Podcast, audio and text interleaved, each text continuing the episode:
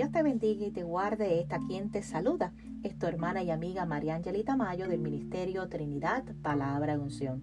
Conéctate a través de anchor.fm y Spotify para que encuentres estas cortas palabras de bendición y reflexión para tu vida. Cada día necesitamos de la palabra de Dios. Este es nuestro alimento. Esta es nuestra dosis de fe. En esta oportunidad quiero hablarte en este episodio número 18 a través de la reflexión titulada Un guardia a la puerta de mis labios. ¿Cuántas veces nos hacemos esclavos de lo que hablamos y amo de lo que callamos? Uno de los grandes problemas de la iglesia hoy en día es no aprender a refrenar su lengua, ser tan ligeros a criticar, señalar y acusar cualquier ministerio que no va al ritmo de ellos. Siempre he dicho esto, si quieres conocer lo que opera en el corazón de alguien, déjalo hablar. Sus palabras revelan mucho más que sus hechos.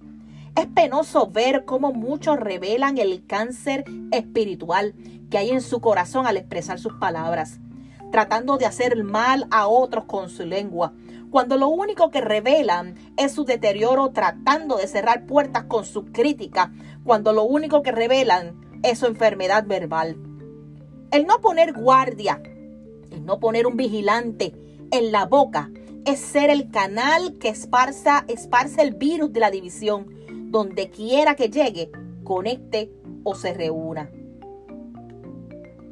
David dijo en las escrituras, Señor, ponme en la boca un centinela, un guardia a la puerta de mis labios, dándose una orden que primero debe analizar lo que saldrá de allí.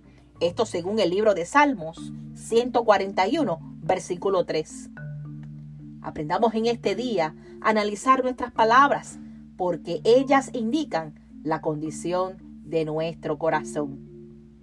Recibe un abrazo del Padre en este día, recordándonos que tenemos que tener cuidado con cada expresión que salga de nuestros labios.